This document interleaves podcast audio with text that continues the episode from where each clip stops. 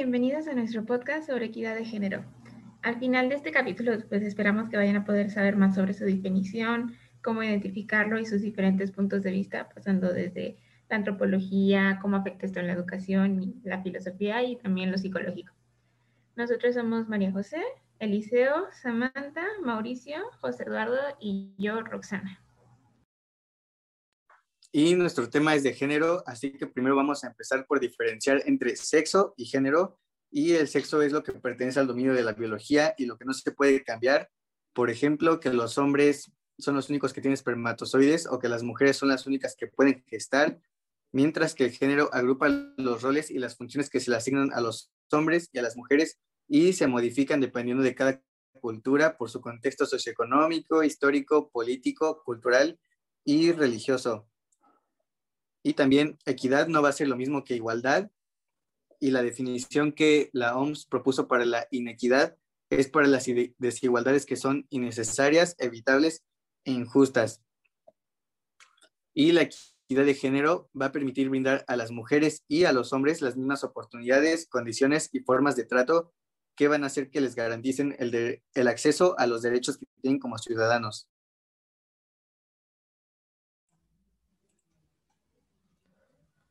¿Sobre qué habla esta equidad de género? Habla de la distribución justa de los beneficios, el poder, los recursos y las responsabilidades entre mujeres y hombres. Aunque bien sabemos que existen diferencias que debemos tomar en cuenta, como son la salud, el acceso y el control de los recursos, y que estas diferencias deben ser tomadas en cuenta para corregir este desequilibrio entre mujeres y hombres.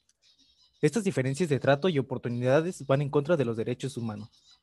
A lo largo de la historia se han notado estas diferencias, pues las mujeres se ven afectadas por el simple hecho de ser mujeres. Por mencionar algunos de los ejemplos, sería la, violencia familiar, pues todo comienza desde casa, en los trabajos con pocas mujeres al mando. Otro importante, los feminicidios, y no podría faltar el acoso en transporte público. Pero bueno, son pocos ejemplos de los muchos que se viven día a día. Bueno, no hay que olvidar que la equidad de género nos es útil para poder identificar las desigualdades de trato y oportunidades para mejoras, también para poder proponer cambios en organización y estructura de instituciones y poder concientizar a todos eh, de la importancia y, y, vaya a conocer y, para poder conocer, eh, ejercer nuestros derechos. También, bueno, un estereotipo de género pueden ser creencias, son creencias eh, socialmente construidas entre hombres y mujeres que se han elaborado a través de refranes, canciones, cuentos, religión, cultura. Y bueno, estos estereotipos se pueden aprender en las escuelas, centros de religión, medios de comunicación, incluyendo en el hogar. Y hay herramientas que nos ayudan a mejorar esta situación. Son instrumentos internacionales que están al pendiente de esto. Y el primero es la Convención sobre la Eliminación de todas las formas de discriminación contra la mujer y la Convención Interamericana para Prevenir, Sancionar y Erradicar la Violencia contra la Mujer. Esas solo fueron dos, pero así como estos hay muchos más. Y los principales instrumentos jurídicos nacionales son la Constitución mexicana, la Ley General de Acceso a las Mujeres a una Vida Libre de Violencia, la Ley General para la Igualdad entre Mujeres y Hombres y la Ley Federal para Prevenir y Eliminar la Discriminación. Y hay que recordar que uno de los retos más importantes que se enfrentan a las instituciones de educación superior en México y en casi todo el mundo es el erradicar esta desigualdad de género que todavía se manifiesta y se reproduce en su interior. Y bueno, como sabemos, las mujeres por mucho tiempo no pudieron tener el acceso a la educación y por ende las universidades no han sido muy favorables para las mujeres. Bueno, y es a partir de exigencias y luchas continuas, de manifestaciones, que las mujeres tratan de alzar la voz, que a partir de apenas el siglo XIX, o sea, no hace mucho tiempo, las mujeres logran ingresar a la educación superior y pues esto ha aumentado de forma progresiva, poco a poco hay más apertura que la mujer estudie la licenciatura.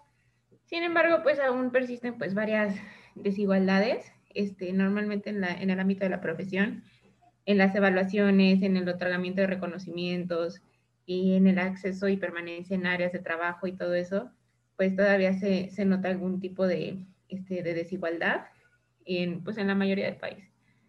Pues tampoco podemos olvidar que lamentablemente hay situaciones de acoso, hostigamiento, violencia en las instituciones de educación superior Y pues a partir de esto, la UNESCO también nos habla de que la, participación femenina en, los posgrados es, este, disminuye de forma notable. Es decir, que pues sí entramos bastantes mujeres a la licenciatura, pero de ahí en adelante, ya sea para los posgrados, maestrías, diplomados, todavía disminuye y disminuye todavía en un mayor porcentaje de las mujeres que se dedican al trabajo académico y la investigación.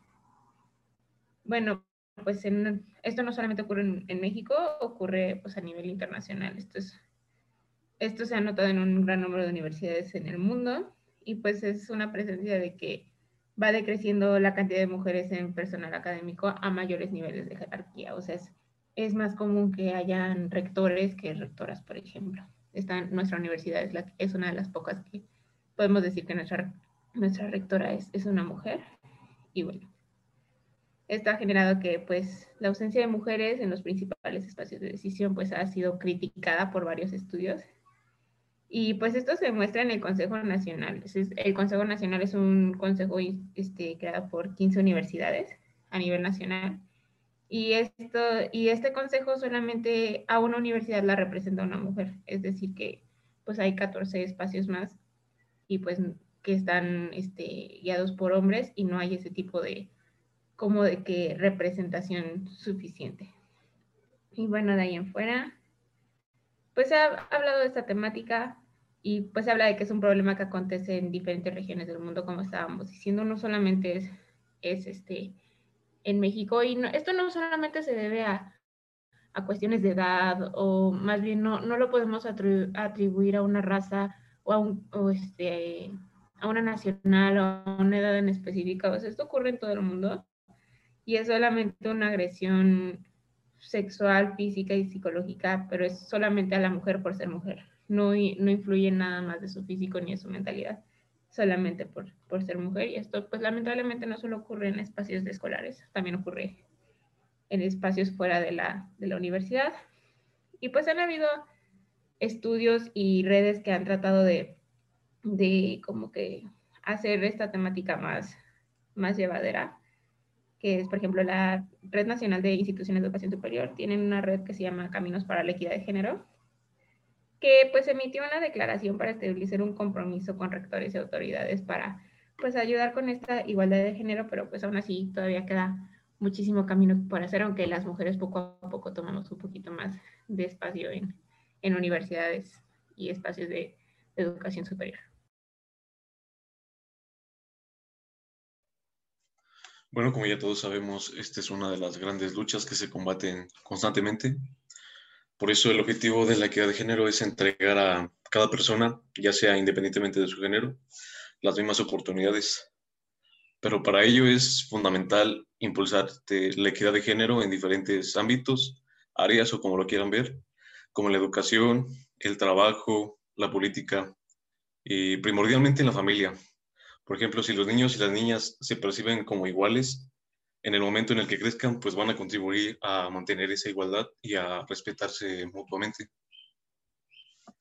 En un, en un informe que leí, que fue presentado en 2017 de la FEM, del Foro Económico Mundial, decía que, que la brecha de género no se va a cerrar dentro de 100 años, que es una cifra bastante negativa porque porque esto es bastante lamentable porque ni siquiera lo vamos a poder percibir si seguimos con este tipo de acciones. Pero la parte buena es que podemos ser parte de esto. Y para que vean la diferencia en cuanto a equidad de género, nos podemos fijar en varios aspectos. Por ejemplo, la participación política de las mujeres, el acceso a la educación y el acceso al mercado de trabajo. Tenemos un ejemplo claro de esto, que es Ruanda, que es uno de los países con un mayor índice de mujeres diputadas, con un 64%, y Bolivia, que es uno de los países donde ayuda en acción, que con más del 62% de mujeres diputadas. Y Ayuda en Acción es una organización de cooperación de dimensión internacional que ayuda a quienes sufren mayor vulnerabilidad. Y viéndolas desde la educación, un tercio de los países en desarrollo aún no han logrado una paridad de género en el acceso a la enseñanza primaria. Por ejemplo, en África subsahariana, que es una de las zonas prioritarias de trabajo para ayuda en acción, Ahí muchas niñas tienen graves dificultades para matricularse en las escuelas y más aún para continuar con sus estudios. Y a medida que las niñas van creciendo, la brecha de género y la desigualdad son cada vez mayores. En muchos casos, por ejemplo, me parece deleznable que las niñas son obligadas a casarse como una única salida a una situación de pobreza extrema.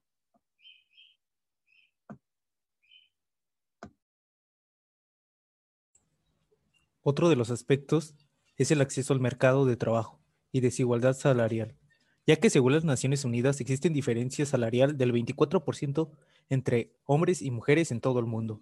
Uno de los informes de la FEM menciona que si seguimos con esta tasa de porcentaje llegaremos a una igualdad hasta el año 2234.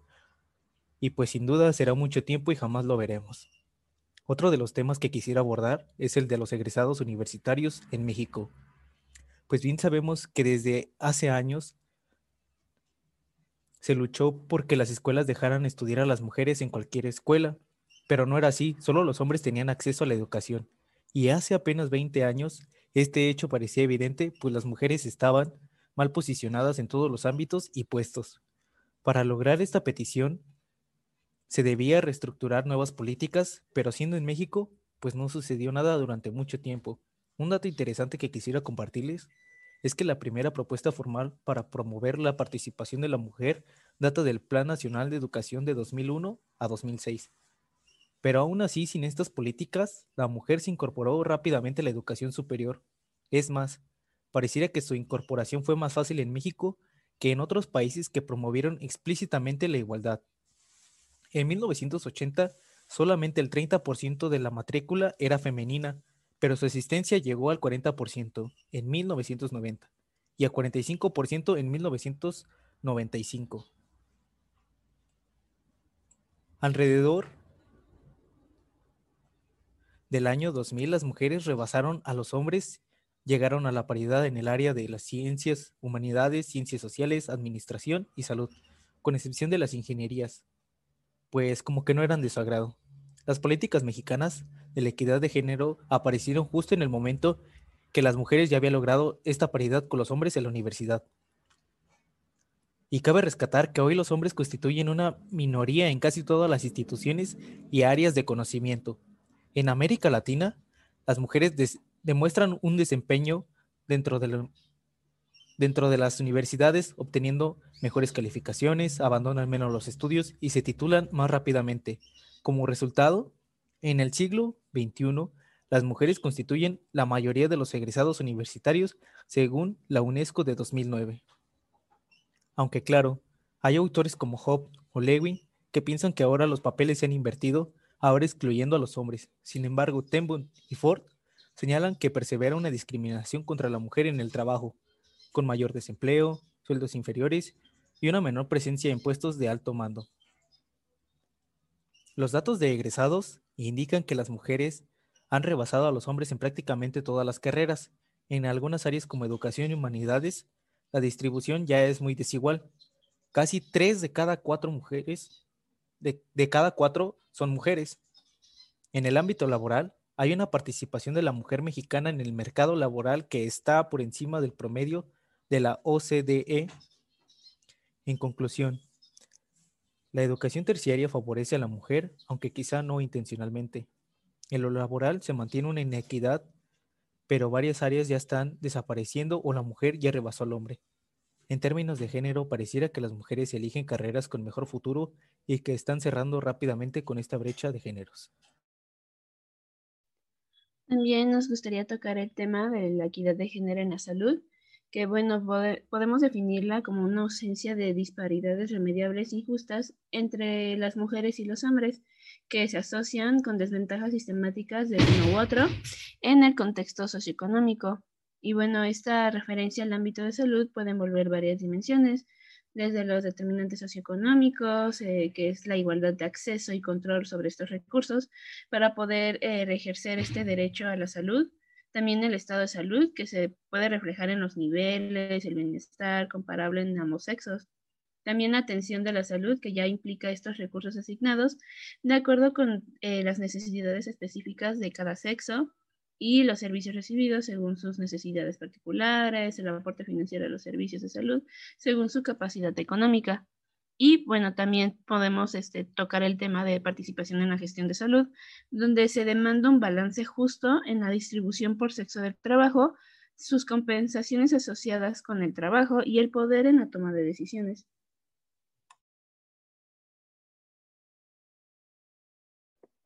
Bueno, ahora pasando un poquito a la antropología, pues la equidad de género es nula. El único objeto de estudio es el nombre y la mujer para el único que va a servir el estudio es para hacer un, de temas parentescos. Es decir, su único valor va a ser madre o generar hijos. También lo pueden ver como mercancía o objeto de cambio, pero pues de ahí en fuera no, pasa más, observando que la antropología despreciaba a las mujeres y adoraban a los hombres.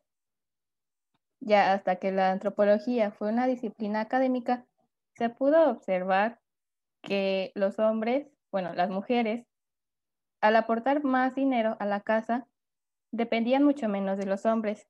Y esto también viceversa. Si la mujer aportaba menos dinero, dependía más del hombre.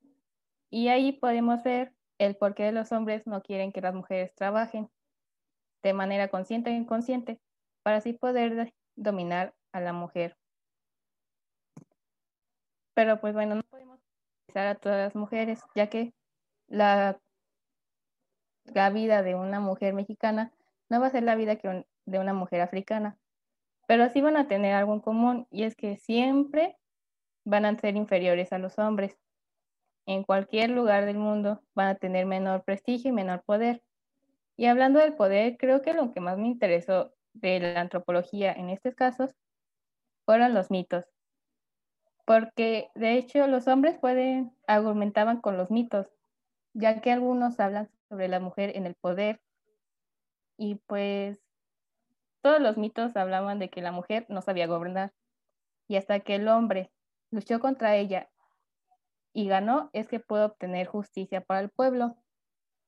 Y por ende, de ahí los hombres dicen, en algún momento hubo un matriarcado, pero las mujeres no supieron gobernar y por eso nosotros somos los que debemos gobernar. Ahora hablando un poco de la filosofía, igual que en la antropología, no hay. Y más que nada, que el sexo, la sexualidad o la diferenciación entre hombre y mujer, lo que nos han dicho es que no hay, no existe, aparentemente.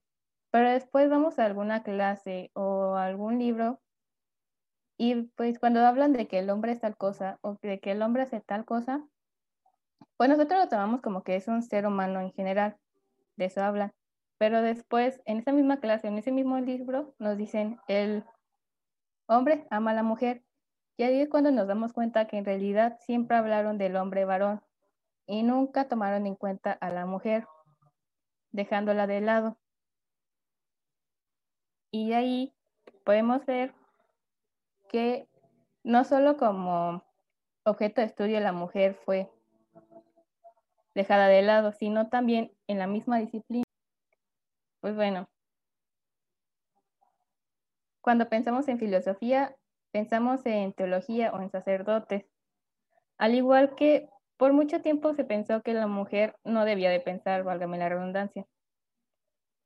Y pues, como sabemos, la filosofía es uno de los temas que más, que más ocupa pensamiento abstracto. Siendo así, que pues por obvias razones no van a querer que las mujeres estén en ese tipo de disciplina. Y muchos filósofos han tratado de hablar sobre este tema de la discriminación hacia la mujer, pero por una extraña casualidad, pues se les han como pensadores menores o incluso se los han tratado de borrar en los libros. Y por eso es que uno se pone a pensar si fueron por haber denunciado esta discriminación que los pusieron como menores, para así poderlos callar. Uno de ellos fue Diógenes Laercio, que habló sobre Hiparquia, la primera filósofa, una de las primeras. Y ahí también se habló de que fue discriminada diciéndole que estuvo mal haber hecho, dejado de lado sus quehaceres para ponerse a practicar la filosofía.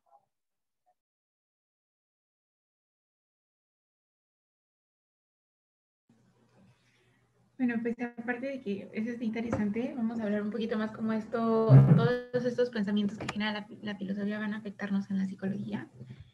Después ya vimos todo lo que lleva en, en este, sociedades anteriores que pues no, este, no están de acuerdo en que la mujer participe.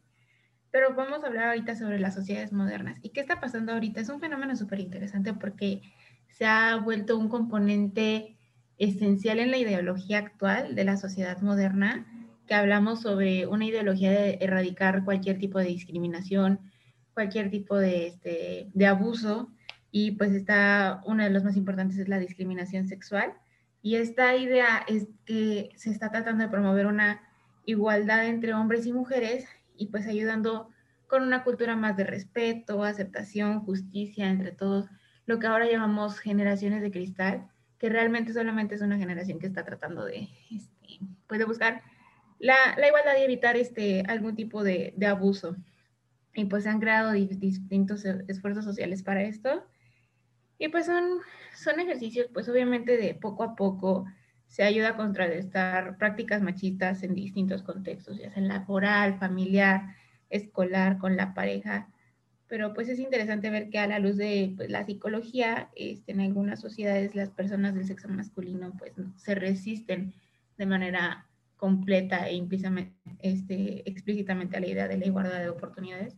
Y esto es un poquito triste porque recordemos que esto del machismo y la diferencia no solamente afecta a las mujeres, sí se habla porque las mujeres son las que han sido reprimidas, pero como sé también el machismo afecta un poquito la expresión de los hombres, este, vemos que pues en su gran mayoría tres veces más es la, tasa de suicidio para los hombres porque pues tienen prohibido este, expresar sus emociones y todo esto. Y pues esto es a partir de las ideas y construcciones sociales que, que se van formando sobre los hombres y mujeres, o sea, son con, conjunto de expectativas, de atributos, de roles. Pues al final de cuentas hablamos de un estereotipo. Y pues este estereotipo es algo que pues, que se nos ha impuesto a partir de muchísimas generaciones, o sea, no, esto no viene de hace 100 años ni 200, o sea, viene desde el principio, y pues esta conformidad de normas de género hace referencia pues a un grado de aceptación y centralidad de, pues, de roles que, que, se está tratando de romper, y aquí viene un, este, pues un conflicto muy grave, porque generaciones más grandes que nosotros o jóvenes y todo esto, pues les está costando un poquito más zafarse de este, de este tipo de ideas que, que te vienen inculcadas desde niños y es súper interesante y súper bueno saber que, que aún falta un chorro por hacer, claro que sí, pero, pero ya está, o sea, psicológicamente ya se demuestra que ya hay, hay una idea de cambio. Bueno, también agregando que, bueno, este, este daño, ¿no? Que se genera eh, psicológicamente, pues sí, eh, nos lleva a la salud psicológica, que, bueno, podemos ver los factores de protección y de riesgo que nos conlleva la adscripción a determinados roles de género. Y bueno, eh, la Asociación Psicológica Americana nos menciona normas de género que siguen existiendo hoy en día desde el aspecto de género femenino, que según las agrupan, este, muchas personas como la responsabilidad del bienestar en las relaciones, que la importancia de formar una familia, que, que tener una pareja, la maternidad, la importancia de apariencia, que tener belleza, tener un buen atractivo físico. Y siguen existiendo estas creencias, este, también actitudes y comportamientos, como que tenemos que siempre ser amables, cuidar nuestras relaciones de amistad y apoyo, no llamar la atención sobre nuestros logros, que talentos propios, cualidades, también tenemos que tener, según la responsabilidad del, cuidado y mantenimiento del hogar, también una implicación en relaciones románticas, el cuidado de la pareja, disfrutar de niños, este, reservar el disfrute de la sexualidad en relaciones de compromiso y también la importancia de invertir en apariencia física y realizar esfuerzos para tener un cuerpo delgado y esbelto según estos estereotipos idealizados de belleza y delgadez. Y bueno, cerramos con esto para poder tener este pequeño momento de reflexión respecto a los roles de género. Y si tienes este pensamiento de que si son correctos, debemos de replantearlos o en su caso desconstruirlos, ¿no? Vaya, cada, cada uno tiene un pensamiento distinto y realmente identificar si tenemos problema con esta imposición de rol de género.